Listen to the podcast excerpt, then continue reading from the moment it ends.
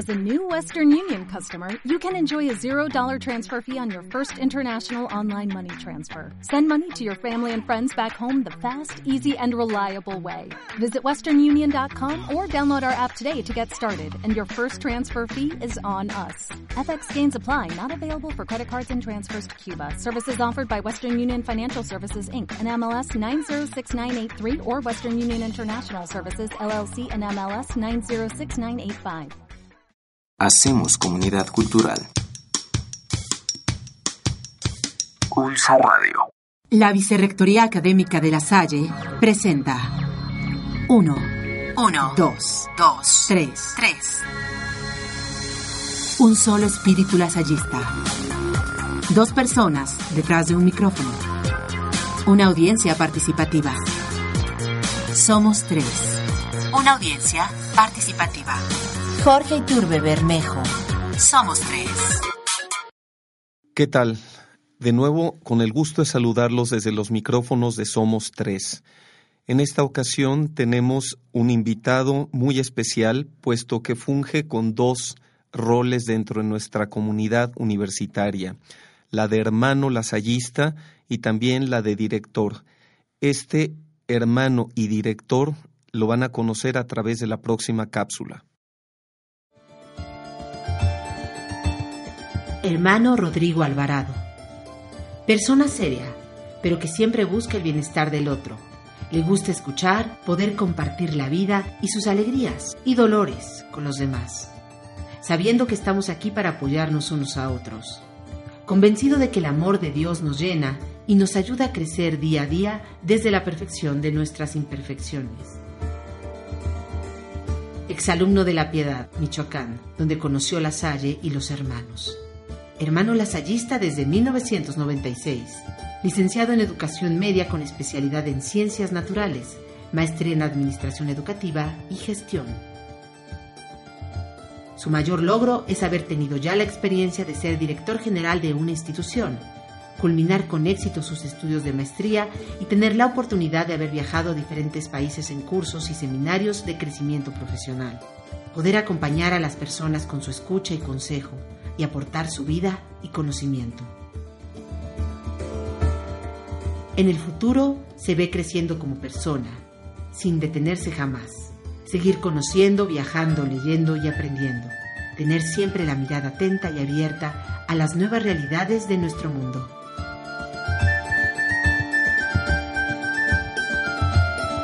Hermano Rodrigo Alvarado.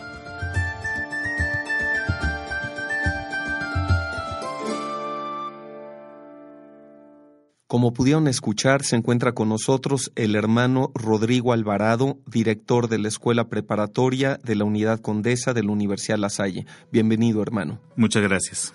Pues, hermano, en este programa hemos buscado tratar de conocer no solamente, en este caso, al hermano al director de la escuela preparatoria, sino también a Rodrigo. Y vamos comenzando un poco por su itinerario como hermano lasallista. Quisiera que nos compartiera cómo es que usted inicia dentro de lo que es el Instituto de los Hermanos, en qué momento nace la vocación, cómo es que llega finalmente a decidir ser un hermano lasallista. Sí, por supuesto. Eh, todo empieza pues desde muy temprana edad viéndolo en perspectiva, porque en ese momento pues no se tiene, no se tiene consciente. Eh, cuando yo tendría unos 7, 8 años, mi familia y yo nos mudamos a Michoacán, concretamente a una población llamada La Piedad. En esta ciudad de La Piedad, Michoacán, existe un colegio lasallista, el Colegio Vasco de Quiroga, y bueno, se me inscribe a mí en la primaria en este colegio porque algunos conocidos de mis papás estudiaban ya ahí y habían tenido buenas referencias. Ahí es donde entro en contacto con los hermanos lasallistas, empiezo a compartir con ellos algunas actividades. Al entrar a secundaria, pues empiezo a interesarme por los grupos juveniles, empiezo a interesarme por los grupos misioneros. Eh, de hecho, tercero secundaria, toda mi preparatoria, pues estuve participando activamente en estos grupos juveniles y misioneros. Y eh, platicando con los hermanos, pues se me empieza a hacer la invitación a asistir a algunos campamentos vocacionales, a asistir a algunas eh, prácticas, algunas convivencias y hacerme la pregunta directa de si no me interesaría la vida del hermano. Eh, empiezo a mostrar interés, Acabando la secundaria, empiezo una primera experiencia que se llama el aspirantado, que es un internado donde los jóvenes que tenemos la inquietud de conocer más de la vida de los hermanos, con la probabilidad de entregar nuestra vida a esta vocación, estudiamos la preparatoria. En ese momento el aspirantado estaba aquí en la Ciudad de México, estudiábamos en la Fundación Mire Pesado. El cuarto y quinto de preparatoria lo estudio ahí.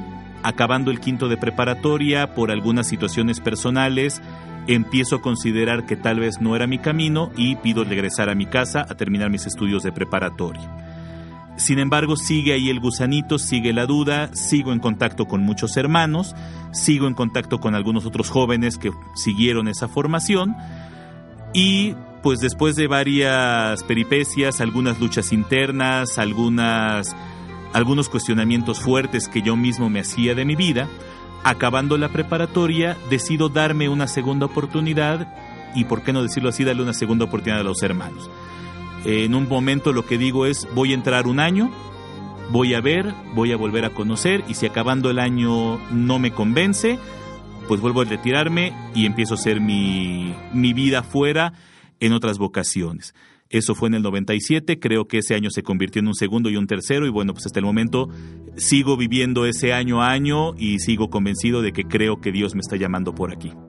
Hermano, hemos tenido en esta eh, mesa la posibilidad de entrevistar a otros hermanos y la realidad es que es parecido la forma en que ellos deciden tomar la vocación de hermanos y todo esto se centra en el contacto con otros hermanos, el impacto que otros hermanos generaron y por supuesto todos estos mecanismos propios del campamento vocacional y todas estas actividades que digamos que de alguna manera se tienen propias en los diferentes colegios.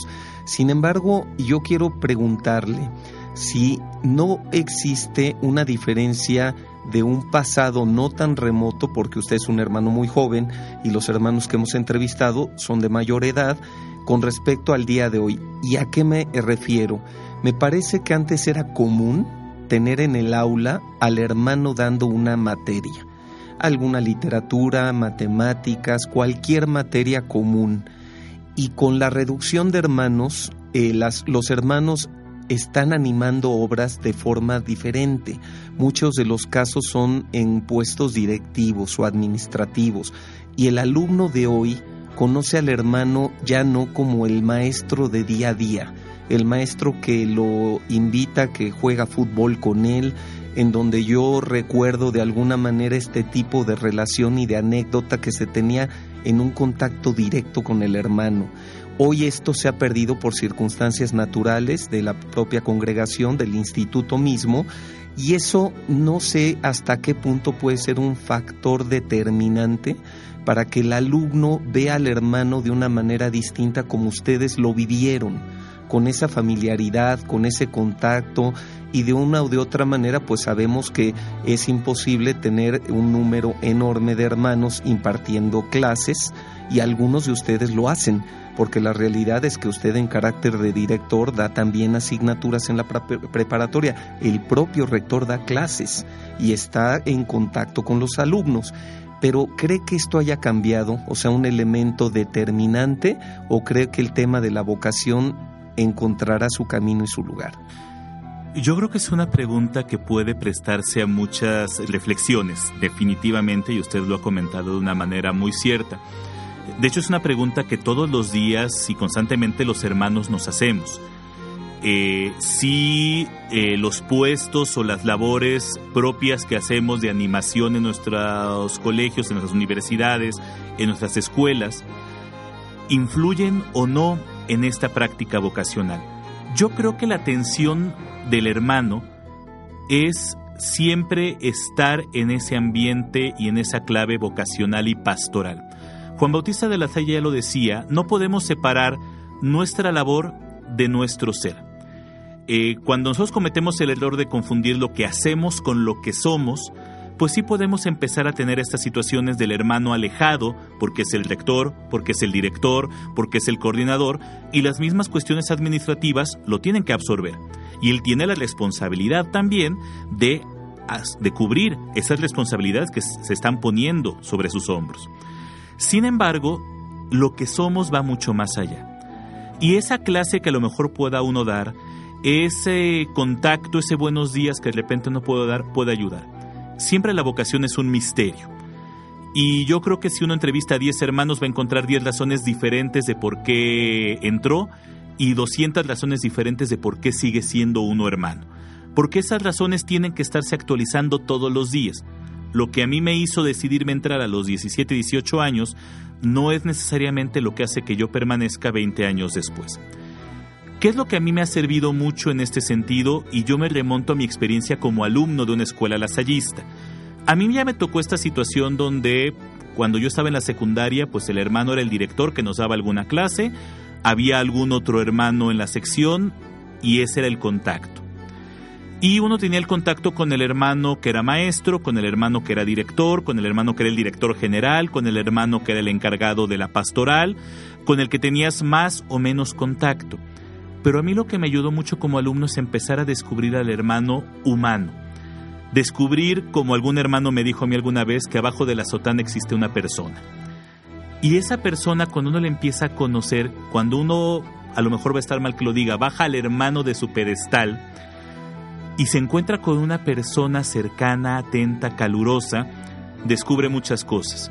Yo como hermano he tenido la gran fortuna de convivir como hermano de comunidad con hermanos que fueron mis maestros, que fueron mis directores, que fueron mis formadores, concretamente aquí en la Universidad La Salle, el hermano Enrique fue mi director cuando yo estudié en la universidad en Puebla, él era el director, el hermano Pedro pues fue el encargado de pastoral cuando yo ingresé con los hermanos, cuando yo ingresé con los hermanos, el hermano Lucio Taz era el rector de esta universidad y bueno, yo recuerdo que la figura del rector Lucio Taz era una figura que imponía mucho respeto y que todavía lo impone, pero ahora es un respeto más caluroso porque es mi hermano, con el que vivo, con el que comparto, con el que puedo reír, y lo mismo con el hermano Enrique, con el hermano Pedro, con el hermano Manuel, con los demás hermanos de la comunidad, que uno lo descubre en su faceta humana y en lugar de que eso demerite, al contrario, yo creo que para mí los hace más cercanos, los hace todavía más valiosos, porque tú descubres esa calidez que como persona pueden ir teniendo cada uno desde nuestro propio contexto. Pues me parece maravilloso esto que me dice y de alguna manera nos deja como con una tranquilidad saber que no es fundamental el hecho de que los hermanos estén en el aula todo el día para que finalmente inspiren la posibilidad de la vocación de algunos alumnos que estén en este camino. Con esto concluimos el bloque y regresamos en un momento.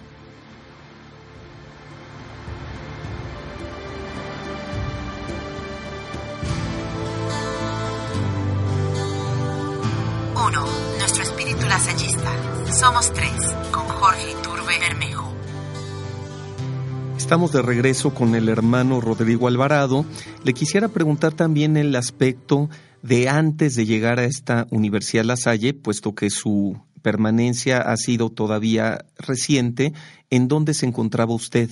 ¿Cuál era su función anterior a ahora como director de esta escuela preparatoria? Antes de llegar aquí a la Universidad de La Salle, yo estaba en la Escuela Cristóbal Colón, que está en Ticomán, al norte de la ciudad. En esta comunidad yo estuve 10 años, estuve 6 años como director de la secundaria y después 4 años como director general de la institución. Excelente, y de ahí viene hacia la Universidad La Salle como director de la escuela preparatoria. Así es. ¿Cuál es su sentimiento cuando llega a la dirección de una escuela preparatoria con la trayectoria de esta escuela, la historia de esta escuela, una escuela que fue parte de la fundación de esta universidad en 1962, pero que ya incluso existía previamente y que tiene una matrícula de cerca de 3.000 alumnos. ¿Cuál es este sentimiento de pronto de llegar a una comunidad de este tamaño? Sí hay un nerviosismo, definitivamente, eh, por varias razones. El ambiente universitario, aunque sea una escuela preparatoria, es muy diferente al de otra escuela que podamos ir teniendo.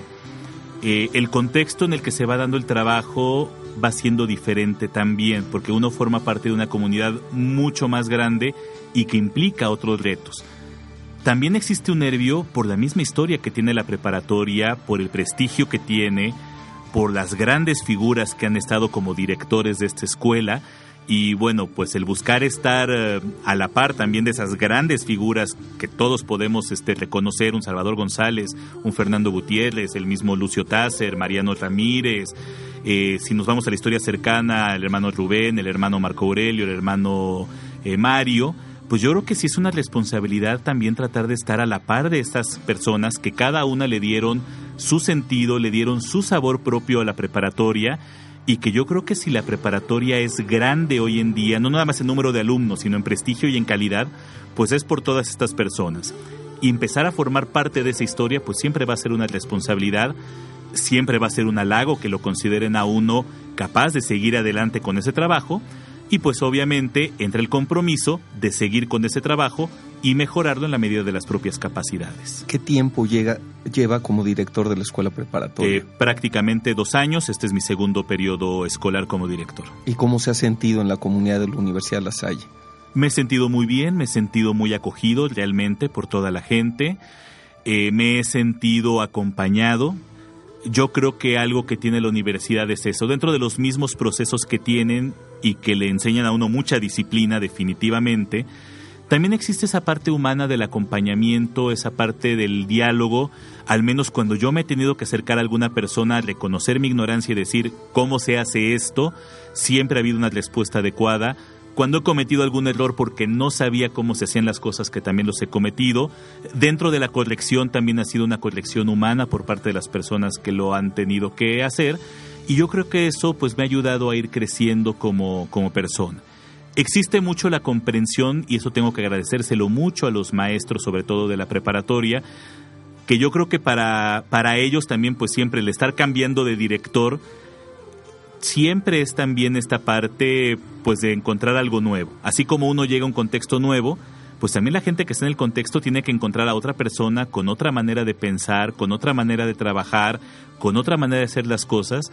Y sí tengo que agradecer y reconocer esa apertura que ha habido para aceptarme, para recibirme y de inmediato yo me sentí parte de esta comunidad puesto que lleva dos años dentro de la escuela preparatoria y puede de alguna manera tener todavía la objetividad de verla un poco como alguien que llegó de fuera, ¿cuáles serían, digamos, estos reconocimientos emblemáticos de nuestra escuela preparatoria? Porque a veces cuando uno ya está dentro de casa por mucho tiempo deja de ver esto y lo ve como algo natural o cotidiano.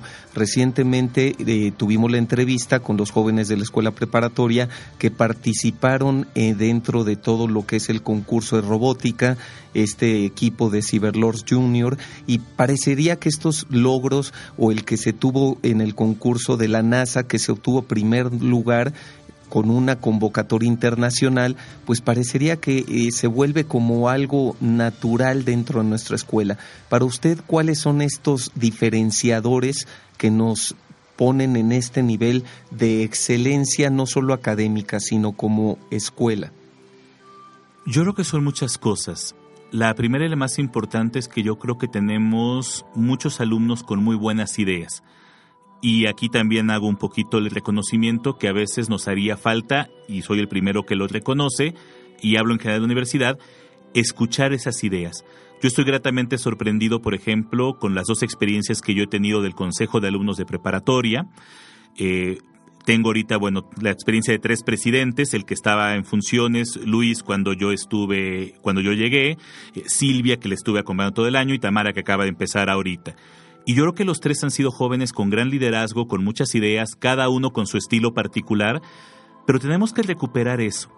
Y yo creo que eso es, por ejemplo, una gran virtud que tiene la escuela preparatoria. Yo creo que tiene también otra gran virtud en sus maestros, maestros muy preparados. Yo estoy gratamente impactado por la sabiduría de muchos de los maestros que están en la, escuela preparatoria, por no decir prácticamente todos. Y yo creo que también algo que tenemos que tener muy en cuenta es la gran historia y el gran reconocimiento que tiene la escuela preparatoria. Así como se comenta ahorita de los 55 años de la universidad y que somos parte de la fundación, pues sabemos que la escuela preparatoria viene de tiempo atrás. De hecho, la escuela preparatoria surge en el año de 1931 como escuela, perdón, Colegio Francés La Salle, después pasa como Colegio Cristóbal Colón Asadi Carnot y cuando se muda aquí a esta zona de la Condesa es cuando surge como escuela preparatoria de la Universidad La Salle. Pero somos, por decir algún dato, la escuela incorporada de la UNAM más antigua que existe en todo el país Y yo creo que esa gran historia y esa gran trayectoria nos tiene que llenar de mucho orgullo. Tenemos una gran cantidad de exalumnos de la preparatoria que son hoy en día hombres y mujeres de bien, que son hombres y mujeres exitosos y que no porque no lo hagamos, yo creo que se hace y se hace bien, pero reconocer toda esa gran historia que tenemos también es un gran factor de prestigio y de orgullo para nosotros. Pues a mí me parece verdaderamente importante exaltar lo que significa la escuela preparatoria para el proyecto educativo de la Universidad La Salle y desde luego como parte medular integral de la universidad es una unidad académica que nos llena de, orgullo tiene un gran prestigio y a mí me impresiona porque funciona verdaderamente como si fuera la maquinaria de un reloj suizo el poder eh, acompañar a casi 3.000 alumnos con un claustro docente que verdaderamente tiene este sentido de identidad y pertenencia y orgullo, que siempre están dispuestos con un ánimo, con una actitud de camaradería, un verdadero sentimiento este, de, pasión por lo que hacen, bueno, pues es una cosa admirable.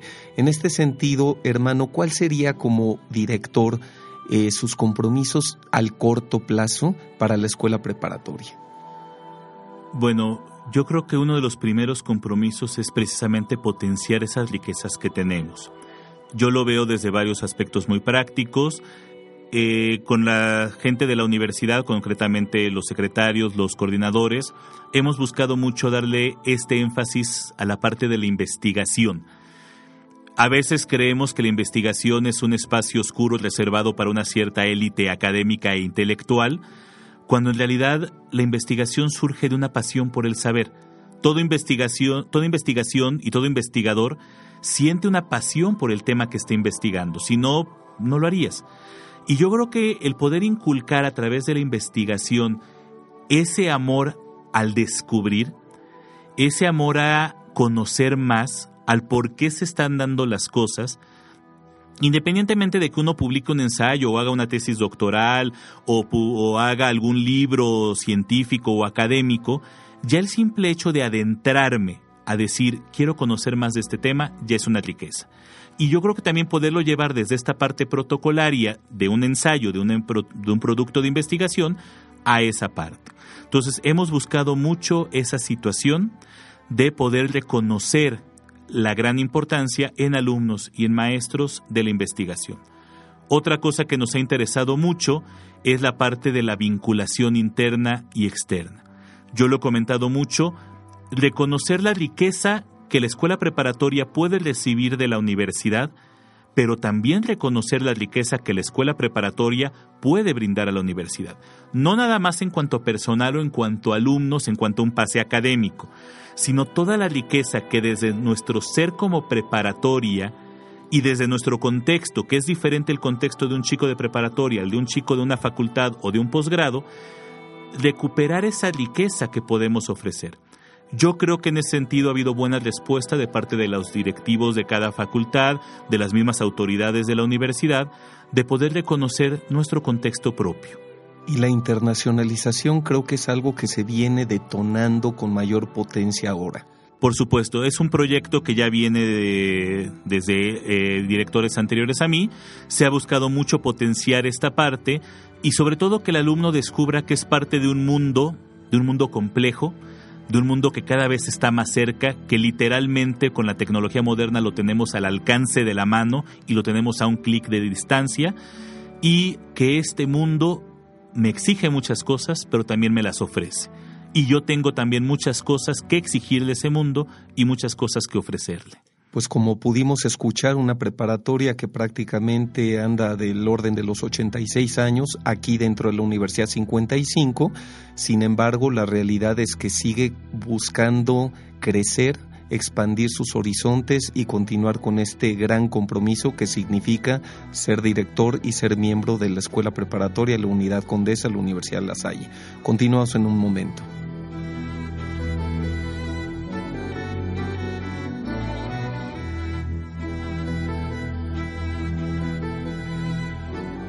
Dos personas conversando por un Radio.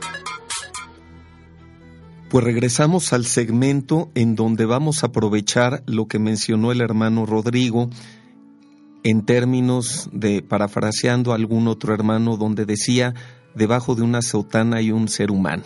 Y en este caso vamos a olvidarnos del hermano Rodrigo y vamos a hablar de Rodrigo, Rodrigo Alvarado. Pues para poder conocer un poco más de Rodrigo, puesto que dentro de este programa pudimos escuchar que ha tenido una trayectoria importante con cargos representativos, el que actualmente es uno muy importante, pues imagino que la mayoría de las personas se deben de estar imaginando, incluso por su forma de expresarse y demás, que usted es un hermano tal vez mayor de lo que es. Entonces yo voy a comenzar por preguntarle su edad, hermano. Eh, tengo 38 años pues realmente lo hago con toda la intención de que se percaten que el hermano Rodrigo es un hermano muy joven, es de los hermanos jóvenes de la comunidad de la Universidad La Salle y a pesar de que, como bien lo dice, eh, se comporta con esta eh, figura que se hablaba en otro programa de las virtudes del maestro lasallista, con esta imagen y la gravedad y todo este tema que él procura muy bien, es una persona muy amable, muy, muy alegre, siempre dispuesto, participativo, entusiasta, eh, dispuesto a poder irse con los jóvenes de campamento, asistió recientemente al encuentro juvenil. Eh, si nos puede platicar en este sentido, ¿qué es lo que le apasiona a Rodrigo? Me apasionan muchas cosas, honestamente. Me apasiona mucho el conocer. Eh, soy una persona que le gusta mucho descubrir cosas. Por lo mismo, me encanta la lectura, me considero un devorador de libros, realmente. Me gusta mucho viajar, por toda la parte que implica el conocer otras culturas, otros contextos, y no necesariamente en otros países. Yo creo que dentro de nuestro México tenemos una riqueza impresionante. Dentro de la misma Ciudad de México tenemos a veces tantas cosas que puede uno ver y descubrir eh, para mí un paseo ideal, por ejemplo, es el centro histórico, donde en cada esquina se encuentra uno un café, una librería, un museo, eh, una tienda de antigüedades y unas riquezas que a veces uno pasa desapercibidas porque las tiene al alcance de la mano. Me gusta mucho esta parte de conocer, me gusta mucho como pasiones la lectura, ya lo comenté, la música, me considero un gran amante de la música, me encanta el cine, yo creo que me puedo considerar hasta un poco adicto a, al cine. Este, me gusta también esa parte de ir disfrutando y sobre todo de el placer que implica el conocer y después el compartir ese conocer con otro. Si planteamos un escenario en el que un sábado tomamos el coche, nos dirigimos al centro y tienen la posibilidad de poner la canción que en este momento se le viene en mente, ¿cuál sería? Tal vez más que una canción, me encanta mucho lo que es la trova. La trova. Silvio Rodríguez, Fernando Delgadillo, Pablo Milanés, yo lo que sea alguna canción de trova, posiblemente alguna canción de música céltica, que también es una música que a mí me encanta. Eh, yo creo que posiblemente iría por alguno de esos dos este, aspectos aunque me considero bastante universal en géneros eh, musicales. Llegamos al centro histórico y tomamos una ruta. ¿Qué calle es la que elige? ¿Hacia dónde se dirige? Posiblemente entraría por Donceles para ir a las librerías. Eh, ahí uno se puede encontrar tesoros inimaginables a 10 pesos, literalmente. Eh, posiblemente visitar algunas de estas librerías. Y ahí Rodrigo se encuentra con el primer libro que lo impactó y que se lo quiere regalar a su mejor amigo porque quiere transmitirle lo que ese libro le dejó. ¿Qué libro es? Yo creo que serían dos libros. Eh, yo creo que el libro que me impactó y que me despertó esa pasión por la lectura y que puedo decir que fue el primer libro que literalmente devoré fue El nombre de la rosa de Humberto Eco, que me lo encontré en la biblioteca de mis papás. Eh, lo agarré la primera vez, yo creo que tenía unos 14 o 15 años, no entendí la mitad de lo que decía el libro, pero lo devoré en una semana y, me impactaba por la manera como iba describiendo las cosas. Eh, otro libro que a mí lo personal me impactó y me encantó fue La Divina Comedia de Dante Alighieri, si habláramos de libros clásicos. Si habláramos de libros modernos, hace poco empecé a leer igual unos libros que se llama eh, La sombra del viento de Carlos Ruiz Zafón. Es un libro que devoré en dos días, honestamente, que me impactó la, manera de narrar y la manera de ir eh, mostrando eh, la descriptiva incluso es un libro que se desarrolla en Barcelona y uno siente, nunca he ido a Barcelona, pero siento que la conozco después de haber leído esta novela. Yo creo que serían nuestros tres libros los que yo recomendaría para enamorarse de un libro, o al menos son tres libros que a mí me enamoraron. Pues con eso creamos un ambiente, un espacio y podemos encontrar incluso coincidencias. Le comparto que es el mismo libro que a mí me apasionó, El nombre de la rosa. Vio la película. Sí. ¿Qué le pareció la película? Yo creo que es de las pocas películas que me gustaron después de haber leído el libro. Exactamente, pasó lo mismo. Fíjese qué curioso. Y la música celta es lo mismo. ¿eh? Entonces uno va encontrando coincidencias y seguramente la audiencia esto sucede cuando empezamos a ver a la persona detrás de el funcionario, detrás del colaborador. También, eh, este Rodrigo, yo quisiera preguntar en este sentido, si hay que elegir un destino para viajar, uno nacional y uno internacional, ¿cuáles serían? Híjole. Voy a empezar por el internacional, de lo que he tenido la gracia de conocer, Florencia. Florencia. Florencia quedé enamorado de esa ciudad, es una ciudad preciosa. Como yo he dicho muchas veces, es una ciudad que no tiene museos, es un museo. En cada calle, en cada esquina, casi casi en cada piedra uno encuentra una lección de historia. Eh, de lugares que no conozco, algo que me han recomendado mucho y que me encantaría conocer es Estambul. Mucha gente me ha dicho que es un destino precioso. De aquí de, de la bueno, de México, la verdad es que me gusta mucho Ensenada, Baja California. En este momento mis papás viven allá, se jubilaron hace dos años, se fueron a vivir allá. Eh, es una ciudad muy tranquila, es una ciudad preciosa, junto al mar, donde tiene uno las ballenas, donde tiene uno la playa, donde puede ir uno eh, a la ruta del vino, por ejemplo, que está ahí mismo yo creo que es una ciudad muy tranquila, muy apacible y que se presta mucho a ese descanso. Y a lo mejor más que una ciudad en concreta me gustan mucho los, los pueblitos, sobre todo los pueblos mágicos. El llegar al pueblo, el llegar a la plaza, el ver la iglesia, el encontrar estos pueblos donde parece que el tiempo se detuvo y retrocediste dos o tres siglos, donde la gente te sigue recibiendo con una sonrisa, donde la, puerta de la casa sigue estando abierta y tú puedes llegar y te sientes como si fueras parte de la familia. Yo creo que esa paz y esa tranquilidad que dan esos lugares es algo que tenemos que volver a vivir nosotros. Pues encontramos un Rodrigo romántico, aventurero, que le gustan estos rincones de ensueño, lugares especiales con una mística, pero también con una serie de posibilidades muy amplias y una versatilidad total también. Eh, menciona que sus padres están en Ensenada, por lo que damos por hecho que tiene la bendición que viven sus padres, ambos. ¿Tiene hermanos? Eh, sí, un hermano y una hermana. Eh, yo soy el mayor de los tres. Correcto. Y en este caso, eh, yéndonos un poquito más también a sus hobbies y pasatiempos. Eh, yo le iba a preguntar hace rato si usted pudiera eh, mencionarnos alguna celebridad, algún personaje que usted quisiera o admirara o pudiera tener una charla con él, eh, ¿quién sería? Yo creo que serían muchos, definitivamente. Este, de las personalidades modernas, yo creo que por ejemplo Barack Obama se me hace una persona muy inteligente, y yo creo que sería muy interesante tener una charla con esa persona. Eh, me encantaría haber conocido, por ejemplo, a Albert Einstein, también yo creo que es una persona con una gran este, inteligencia y también con un gran sentido del, humor, por lo que he podido ver.